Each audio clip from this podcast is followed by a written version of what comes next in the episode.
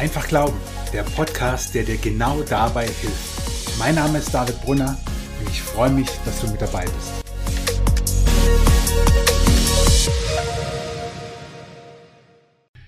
Yes, da haben wir ja mal ein richtig schönes Thema vor uns. Was? Klimakrise, Klimawandel, Klimakatastrophe, Klimakleber, all diese Worte, die gehen ja steil durch die Medien seit Monaten. Irgendwie ist das Thema omnipräsent und du fragst dich, warum macht jetzt der auch noch eine Podcast-Folge dazu? Das kann ich dir verraten. Ich werde in dieser Podcast-Folge mich nicht sachlich zum Thema Klimawandel äußern. Im Sinne von, dass ich wüsste, was die Wissenschaft sagt, was Stand der Forschung ist. Ich bin Theologe, ich bin Pfarrer, sorry, mehr habe ich nicht drauf ich kann dir keine inhaltlichen Angaben dazu machen, was jetzt richtig oder falsch ist, welche Berechnungen stimmen und welche CO2-Emissionswerte jetzt richtig und falsch berechnet sind und was weiß ich was.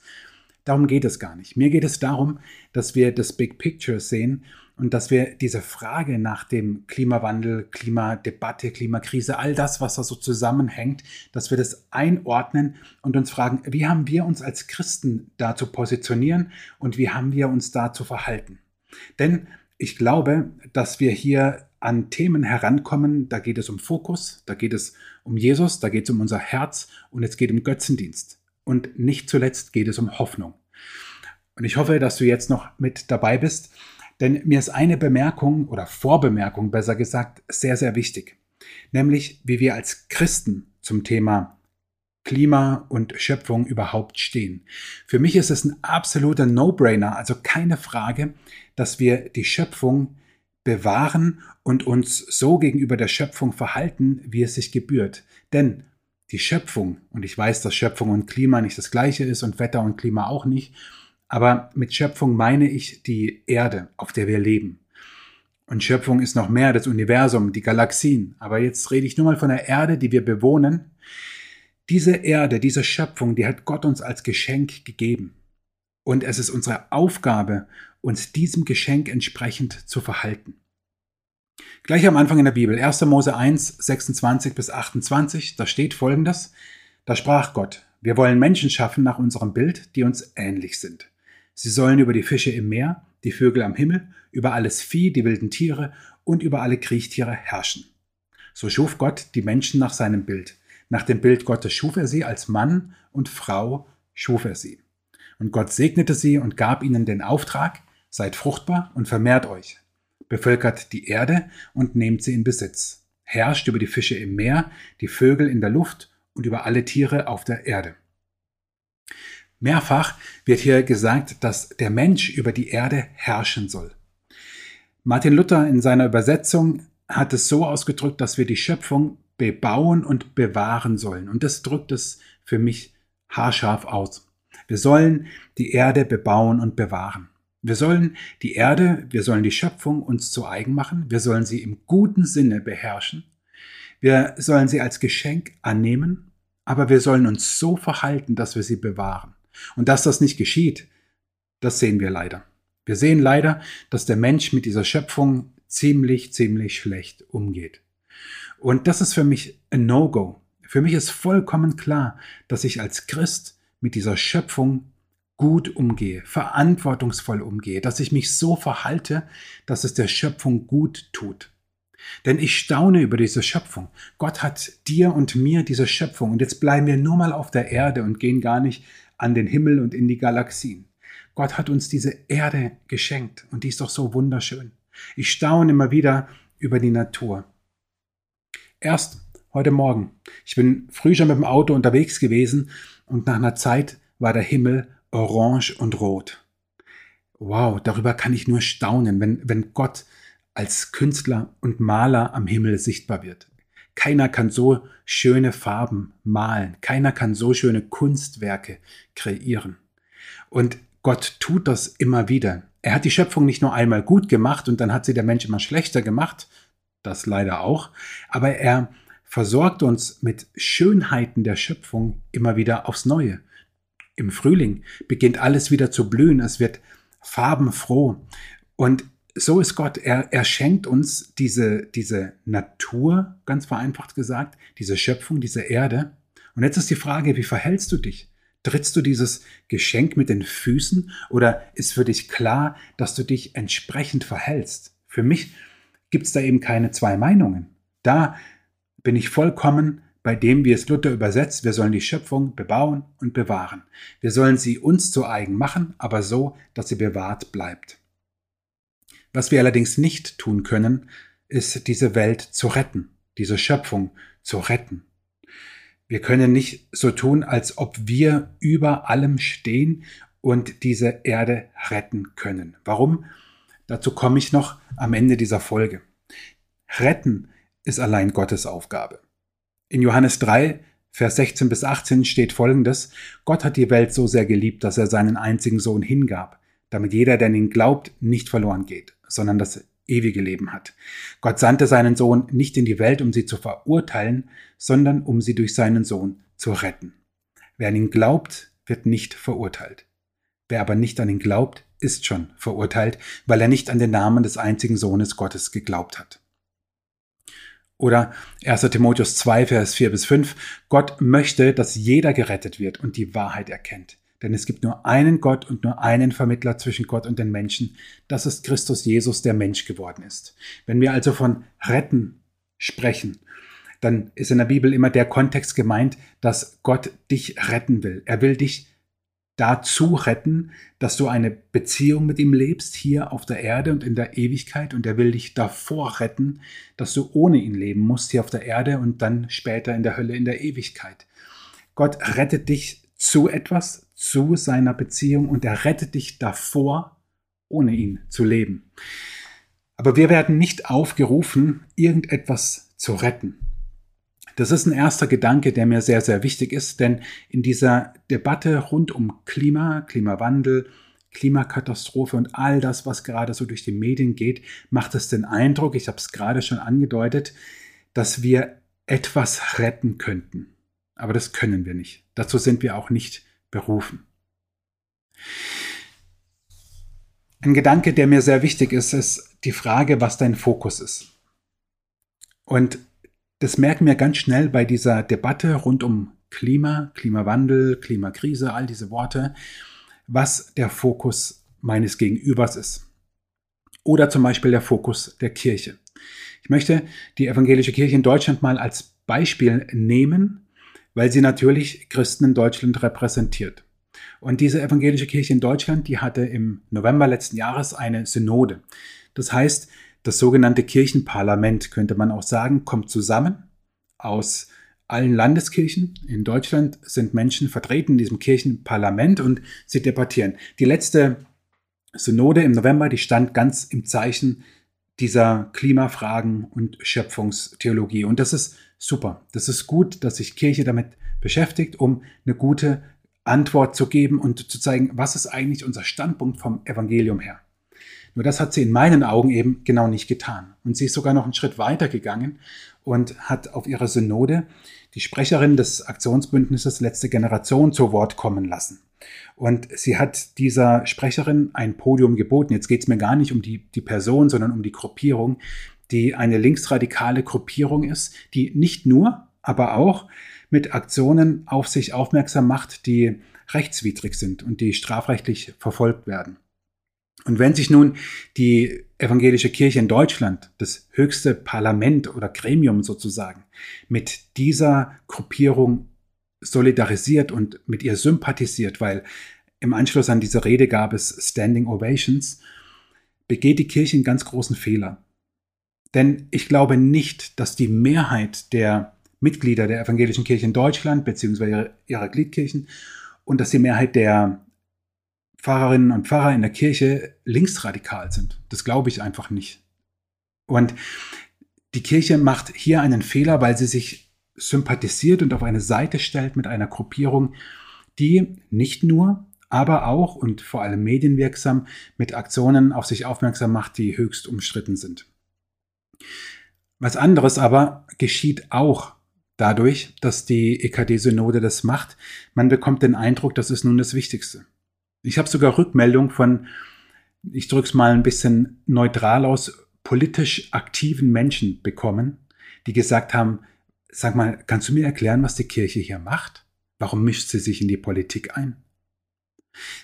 Kleine Nebenbemerkung. Ich glaube, dass der christliche Glaube immer auch eine politische Disku äh, Dimension hat, nicht Diskussion, sondern Dimension, weil das, was wir sind, was wir glauben und was Jesus in uns zum, zu neuem Leben erweckt, das ist natürlich etwas, was die ganze Gesellschaft braucht und was Auswirkungen hat auf die ganze Gesellschaft, auch auf die Politik. Das ist doch logisch. Aber Kirche darf nicht so tun, als ob sie jetzt Politik macht. Und das passiert leider bei dieser Diskussion oft. Das ist der EKD-Synode passiert und sie hat sich politisch geäußert. Man bekommt den Eindruck, diese, diese Frage nach dem Klima wird plötzlich zum Hauptthema.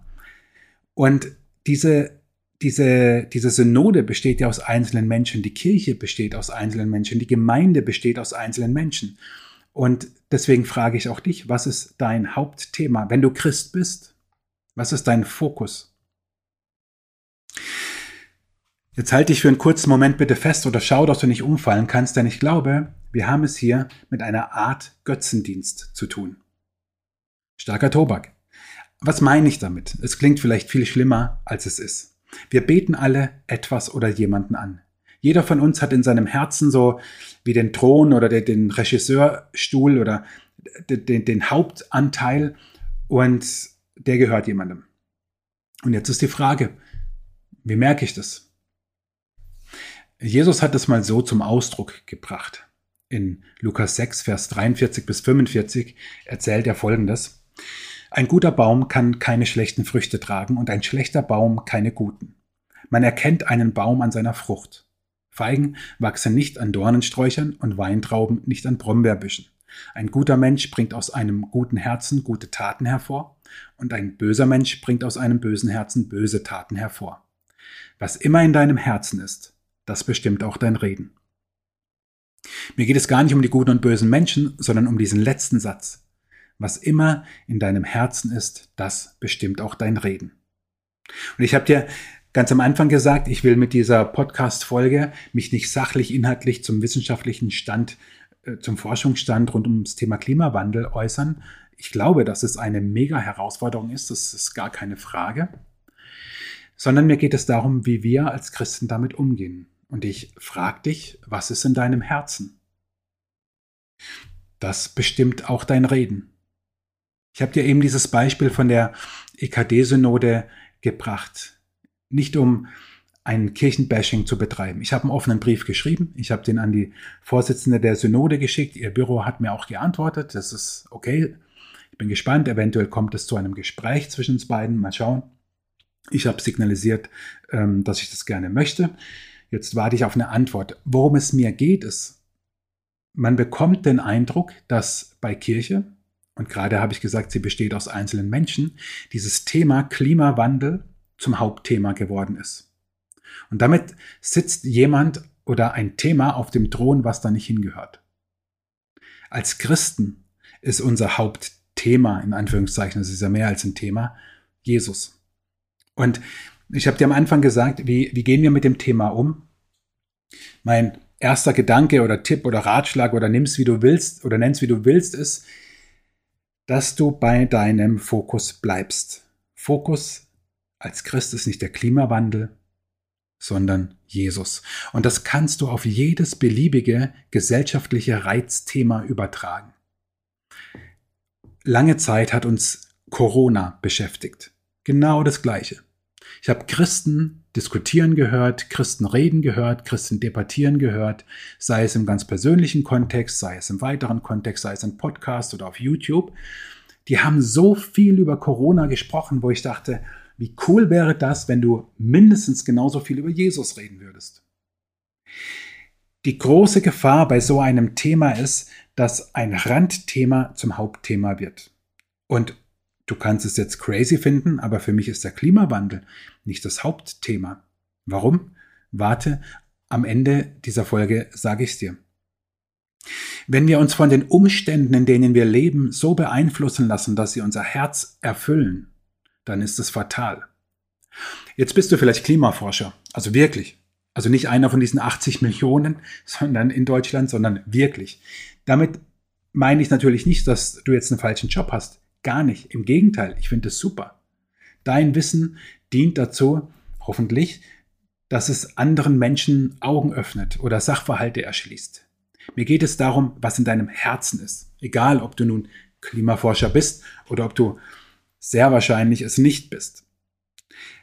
Dürfen die Umstände, darf ein gesellschaftliches Reizthema dich so sehr beeinflussen, dass es in deinem Herzen den Hauptteil einnimmt. Ich mache dir mal ein Beispiel, ein bisschen aus der Kirchengeschichte, dass es nicht der Fall sein sollte. Denn schau mal zurück, der Beginn der ersten Christen war der, dass sie in einer Gesellschaft lebten, in der sie ständig mit Umständen konfrontiert waren, die alles andere als ihrem Glauben entsprachen. Und jetzt musst du dir halt noch vorstellen, dass es kein Internet, Radio, Fernsehen und so weiter gab. Das heißt, was diese Menschen wahrgenommen haben, das, das war ihr Weltbild. Wenn sie persönliche Verfolgung erlitten haben und gemerkt haben, den Christen, die ich kenne, hier im Römischen Reich, geht es genauso, dann war für sie klar, alter Schwede, wir werden verfolgt, wir werden getötet, das Ende ist nahe. Deswegen sprach man in der alten Kirche auch von einer Naherwartung. Nicht umsonst erwarteten die Menschen damals das Ende der Welt sehr nahe herbei. Und was das ist, das sage ich dir eben am Ende der, äh, dieser Folge.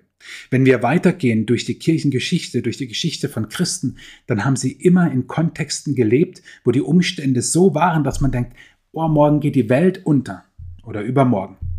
Die Kirche war durchzogen von Korruption. Kriege herrschten auf der Erde. Und nochmal, du musst dir die Menschen vorstellen, dass sie nicht diesen Kontext hatten wie wir, dass du sofort heute weißt, was auf der Südhalbkugel geschieht. Oder vielleicht hörst du meinen Podcast sogar auf der Südhalbkugel unserer Erde und weißt sofort, was im nächsten Moment auf der Nordhalbkugel geschieht. Das gab es nicht. Das, was dein Erleben war, das war dein Welthorizont sozusagen. Und ich mache dir ein konkretes Beispiel aus dem 17. Jahrhundert. Paul Gerhardt. Paul Gerhardt hat viele Kirchenlieder komponiert, beziehungsweise die Texte geschrieben. Er lebte im 17. Jahrhundert und dort tobte der 30-jährige Krieg. Und nicht wenige Menschen dachten damals, nochmal, kein Internet, Radio, Fernsehen und so weiter, das ist das Ende, weil sie sahen ja nur den Krieg. Und Paul Gerhardt dichtete in dieser Zeit eines seiner bekanntesten oder wahrscheinlich das bekannteste Lied, Befiehl du deine Wege. Und in der siebten Strophe dichtet er, textet er folgendes. Auf, auf, gib deinem Schmerze und Sorgen gute Nacht. Lass fahren, was das Herze betrübt und traurig macht. Bist du doch nicht Regente, der alles führen soll. Gott sitzt im Regimente und führet alles wohl. Ich weiß, eine alte Sprache, aber was er ausdrückt, ist so wichtig. Bist du doch nicht Regente, der alles führen soll. Gott sitzt im Regimente und führet alles wohl. Wie sollen wir mit so einer hitzigen Debatte umgehen? Wir sollen, wie sollen wir damit umgehen, dass scheinbar vom Klima die Zukunft unserer Menschheit abhängt, beziehungsweise vom Klimawandel? Wie sollen wir damit umgehen, dass es scheinbar nur schwarz und weiß, richtig und falsch gibt? Bist du doch nicht Regente, der alles führen soll. Gott sitzt im Regimente und führet alles wohl. Unser Auftrag ist es, auf Gott zu vertrauen dass er alles im Griff hat. Noch ein Beispiel, genau in die gleiche Richtung. Einige Jahre später, also genauer gesagt ungefähr 300 Jahre später, Corrie ten Boom, Niederländerin, sie lebte von 1892 bis 1983. Sie war, wie gesagt, Niederländerin, sie war Christ und sie sorgte unter den Nazis dafür, dass ganz, ganz viele Juden dem Holocaust entkamen. Sie gründete eine ja, Art Untergrundorganisation und sorgte dafür, dass Juden versteckt wurden, dass Juden am Leben blieben. Einfach wahnsinnig großartig, was sie getan hat. Aber was sie selber auch erlebt hat, ich empfehle dir, dich mit ihr zu beschäftigen. Corrie ten Boom heißt sie und ist eine, eine eine, eine wahnsinnig begnadete und inspirierende Frau. Sie wurde für ihren Einsatz ähm, unter anderem auch von der Holocaust-Gedenkstätte Yad Vashem mit dem Ehrentitel Gerechte unter den Völkern ausgezeichnet, einer der höchsten Auszeichnungen, die man aus der jüdischen Kultur bekommen kann. Und sie hat so viel erlebt. Und auch ihr Kontext war der, dass Krieg herrscht, dass ein nationalsozialistisches Regime herrscht, dass nicht wenige dachten, es ist das Ende der Welt. Und sie hat so viel Gutes gesagt. Ich gebe dir nur einen Satz, mit der mein Lieblingsausspruch von ihr ist. Sie sagt, Mut ist Angst, die gebetet hat. Mut ist Angst, die gebetet hat. Sie verurteilt nicht die Angst, sie negiert nicht die Angst. Sie sagt, Angst ist da, aber Angst betet und daraus wird Mut. Sie sagt nicht, du darfst keine Angst haben. Aber dieser Ausspruch Mut ist Angst, die gebetet hat, der ist so großartig, weil er zum Ausdruck bringt, Gott sitzt im Regiment, wie Paul Gerhard es gesagt hätte. Und mit diesen beiden Beispielen mache ich dir hoffentlich Hoffnung. Gott sitzt im Regiment. Schau, sowohl diese Klimadebatte als auch zum Beispiel Corona-Debatte. Man konnte ja den Eindruck gewinnen und man kann immer noch den Eindruck gewinnen, dass es an uns Menschen liegt, dass diese Welt gerettet wird. Dass es an uns Menschen liegt, die die, die richtigen Entscheidungen treffen, welche auch immer das sein werden. Dass es an diesen Menschen liegt, was die Zukunft der Menschheit betrifft. Aber von Corrie Bohm, von Paul Gerhardt und von so vielen anderen können wir lernen und von den Christen der ersten Generation, die Verfolgung erlebt haben, sie haben sich auf Jesus fokussiert. Sie blieben auf ihn fokussiert und sie haben sich nicht durcheinander bringen lassen durch Debatten, die gerade durch die Medien gehen. Und das ist meine, meine Empfehlung, mein Ratschlag, mein Gedanke für dich, dass du dich nicht durcheinander bringen lässt egal wie du zu unterschiedlichen Meinungen stehst im Blick auf Klimawandel, Klimakrise, Klimakleber und so weiter. Es ist so ein omnipräsentes Thema und die Gefahr besteht, dass es auch unser Herz voll und ganz einnimmt. Das ist nicht gut. Jesus will im Mittelpunkt bleiben und deswegen nimm dir lieber solche Leute wie Corrie Bohm oder Paul Gerhardt als Beispiel, die ganz bei Jesus blieben. Zum Zweiten was mich bei diesen Personen fasziniert ist, sie haben die Umstände um sich herum nicht als entscheidend definiert. Ihr Blick blieb nicht nur auf Jesus gerichtet, sondern sie haben gesagt, die Umstände sind es nicht, die dieses Weltgeschehen entscheiden. Mag die Welt auch untergehen, Jesus bleibt. Sie haben sich dazu entschieden, dass nicht die Umstände das Maß aller Dinge sind. Und so ist auch für uns Christen nicht die Frage nach dem Klimawandel und nach den richtigen Entscheidungen das Maß aller Dinge, sondern Jesus allein. Und jetzt habe ich dir vorhin ein paar Mal gesagt, dass ich gegen Ende des Podcastes genau darauf auch zu sprechen komme, was das Ende dieser Welt betrifft. Denn ganz ehrlich, diese Welt wird nicht an einer Klimakatastrophe oder Umweltkatastrophe oder an einem atomaren Krieg zugrunde gehen. Als Christen wissen wir, und die Frage ist auch, ob wir es glauben, diese Welt endet, beziehungsweise sie bekommt so eine Art Doppelpunkt, wenn Jesus wiederkommt. Das ist das Ende, auf das Christen warten. Paulus schreibt im ersten Thessalonicher Brief im vierten Kapitel, ich lese die Verse 16 bis 18. Denn der Herr selbst wird mit einem lauten Befehl unter dem Ruf des Erzengels und dem Schall der Posaune Gottes vom Himmel herabkommen. Dann werden zuerst alle Gläubigen, die schon gestorben sind, aus ihren Gräbern auferstehen. Und mit ihnen zusammen werden auch wir übrigen, die noch auf der Erde leben, auf den Wolken hinaufgehoben werden in die Luft, um dem Herrn zu begegnen und in Ewigkeit bei ihm zu bleiben. Tröstet euch also gegenseitig mit diesen Worten. Das ist das Ende, auf das diese Welt zusteuert. Das Ende dieser Welt wird sein, wenn Jesus wiederkommt. Wenn der Vater im Himmel sagt, Jesus jetzt, jetzt ist der Punkt erreicht, jetzt kommst du zurück, jetzt gehst du zurück auf die Erde. Das ist das Ende dieser Erde, wie wir sie kennen. Und dann tritt Gottes Ewigkeit in voller Kraft in Realität.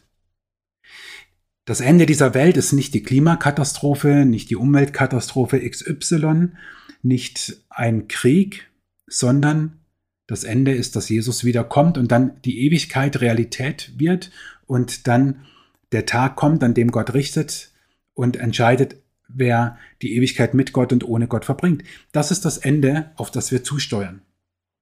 Damit sagt Paulus, tröstet euch mit diesen Worten. Und ich finde das so crazy, weil, ey, könnte das aktueller sein? Tröstet euch gegenseitig mit diesen Worten. Vielleicht bist du durch diese ganze Klimadebatte hin und her geworfen und weißt nicht so recht, was es mit dir macht und was du glauben sollst und was du damit machen sollst.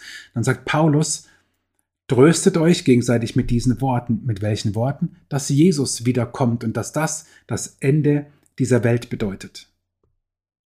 Das soll dir ein Trost sein, dass Jesus das Ende dieser Welt einläutet. Und nicht irgendeine, wie auch immer, geartete Katastrophe. Deswegen habe ich vorhin auch immer wieder gesagt, die Frage nach dem Klimawandel, das ist nicht das Hauptthema, das Christen haben. Das darf es nicht sein. Das Wichtigste kann nicht sein, das Klima zu retten oder den Klimawandel zu stoppen. Das ist wichtig. Ich habe mehrfach betont, wie wichtig es ist, dass wir verantwortungsvoll mit diesem Geschenk Schöpfung, das Gott, der Schöpfer, seinen Geschöpfen macht, umgehen. Aber es ist nicht unsere Aufgabe und schon gar nicht unser Fokus, diese Welt vor irgendetwas zu retten. Weil Gott alleine entscheidet, wann dieser Punkt erreicht ist, dass Jesus auf diese Erde wiederkommt. Als Christen wissen wir, diese Erde wird neu gemacht, dann, wenn Jesus zurückkehrt. Ich freue mich riesig auf diesen Tag, echt ohne Witz. Ich freue mich so sehr darauf, wenn Jesus wiederkommt. Manchmal wünsche ich mir, ich erlebe es noch, aber kein Mensch weiß es, wann es sein wird. Das Wichtigste ist aber, dass wir darauf vorbereitet sind und dass wir dann Jesus erkennen als unseren Herrn und als, an, als den, an den wir geglaubt haben. Wie also sollen wir mit diesem Thema umgehen? Am Ende nochmal komprimiert meine Gedanken dazu. Das Wichtige ist, dass wir mit dem Geschenk Schöpfung verantwortungsvoll umgehen. Dazu ist jeder von uns aufgerufen. Gleichzeitig ist die Frage nach dem Klimawandel nicht das Hauptthema von Christen. Das Hauptthema von Christen ist und bleibt Jesus und die Hoffnung, die wir durch ihn haben. Das soll dir helfen, dich nicht verrückt machen zu lassen. Lass dich nicht verrückt machen. Diese Welt wird nicht von Klimaaktivisten oder von Klimawandelleugnern regiert, sondern einzig und allein von Gott. Er sitzt im Regiment. Lass dich nicht verrückt machen. Das Ende dieser Welt wird nicht am Klimawandel, sondern am Handeln Gottes entschieden. Und natürlich ist es nicht einfach, den Fokus auf Jesus zu behalten. Ich kann mich nur immer und immer und immer wiederholen, dass es drei ganz einfache Dinge gibt, die dir helfen, den Fokus auf Jesus zu behalten. Das eine ist das Gebet, dass du in einer Beziehung mit ihm bleibst, nicht im Sinne eines ritualisierten Herunterlesens von irgendwelchen vorformulierten Dingen. Das kann helfen. Wir haben in der Bibel Psalmen, das sind Gebete. Ich meine damit das Herzensgebet, in dem du mit Gott redest, wie mit deinem guten Vater im Himmel. Das zweite ist sein Wort, die Bibel, dass du dich im Wort Gottes auskennst, dass du Gottes Wort zu dir sprechen lässt, zum Beispiel, nimm 1. Thessalonicher 4, dass Paulus sagt, das Ende dieser Welt, wie es die Bibel beschreibt, das soll dich trösten. Ja, woher sollst du das wissen, wenn du nicht die Bibel liest? Und das dritte ist die Gemeinschaft mit anderen Christen. Eine gute Gemeinde. Ich habe dir ja schon versprochen, dass ich dazu noch einen Podcast machen werde. Im letzten Podcast habe ich schon ein paar Gedanken weitergegeben, was eine gute Gemeinde ausmacht. Hör doch mal rein. Aber diese drei Dinge, Gebet, Bibel und Gemeinschaft mit anderen Christen, das ist es, was dir hilft, den Fokus auf Jesus zu halten. Und das Ende dieser Welt kommt durch Gottes Handeln. Das ist dein Trost. Und das lässt dich hoffentlich ein bisschen gelassener werden, wenn du nicht ganz gelassen bist. Das lässt dich gelassen manche Debatte anschauen. Das lässt dich gelassen auf manche Aktionen schauen, das lässt dich gelassen auf politische Entscheidungen schauen, so sehr sie dir vielleicht gegen den Strich gehen, egal welcher politischen Richtung du jetzt zugehörst. Wenn du Christ bist, sind nicht die Umstände das Entscheidende, sondern Jesus. Und ich habe auch gesagt, dass du diese Gedanken anwenden kannst auf jedes Reizthema. Und mit Reizthema meine ich im Prinzip Themen, wo es scheinbar nur schwarz-weiß, richtig, falsch, gut, böse gibt. Das sind so Reizthemen, weil egal welche Position du einnimmst, ähm, es, es wird immer schwierig. Und bei jedem dieser Themen kannst du dieses Schema anlegen, dass nicht die Umstände entscheidend sind, dass wir als Christen nicht einem, eine Art Götzendienst tun sollten und Dinge auf einen Thron heben, die da gar nicht hingehören, und dass wir unseren Fokus auf Jesus behalten. Und glaube mir, wenn wir den Fokus auf Jesus behalten, dann hoffentlich, wenn wir unser Herz ihm öffnen, dann sind wir erfüllt mit einer Gelassenheit, mit einer Liebe, mit Frieden, die sich auch ausdrücken in dem, wie wir anderen gegenübertreten. Und nochmal wünsche ich dir, dass du dich nicht verrückt machen lässt. Lass dich nicht verrückt machen von diesem Thema, von dem Klimawandel. Lass dich nicht verrückt machen, sondern vertraue dem, der diese Erde geschaffen hat, der die Galaxien erschaffen hat, der das ganze Universum erschaffen hat. Vertraue dem, der sich nicht zu schade war, obwohl er so ein großartiger Gott ist, als Mensch auf diese Welt zu kommen. Vertraue dem, der sich nicht zu schade war, nicht nur als Mensch auf diese Erde zu kommen, sondern am Kreuz für dich zu sterben. Vertrau ihm. Und das ist das, was ich dir mitgeben will bei dieser Frage Klimawandel, Klimadebatte, Klimakrise zwischen Hysterie und Hoffnung. Wie sollen Christen damit umgehen? Ich hoffe, dass ich dir ein paar Gedanken habe mitgeben können, die dir helfen, die Dinge einzuordnen, im großen Ganzen zu sehen, zu sehen, dass du Teil einer Bewegung bist, die annähernd 2000 Jahre alt ist und die immer von Umständen umgetrieben war und wo schon immer Menschen dachten, die Welt geht bald unter, aber der biblische Gott ist es, der über das Ende dieser Erde bestimmt.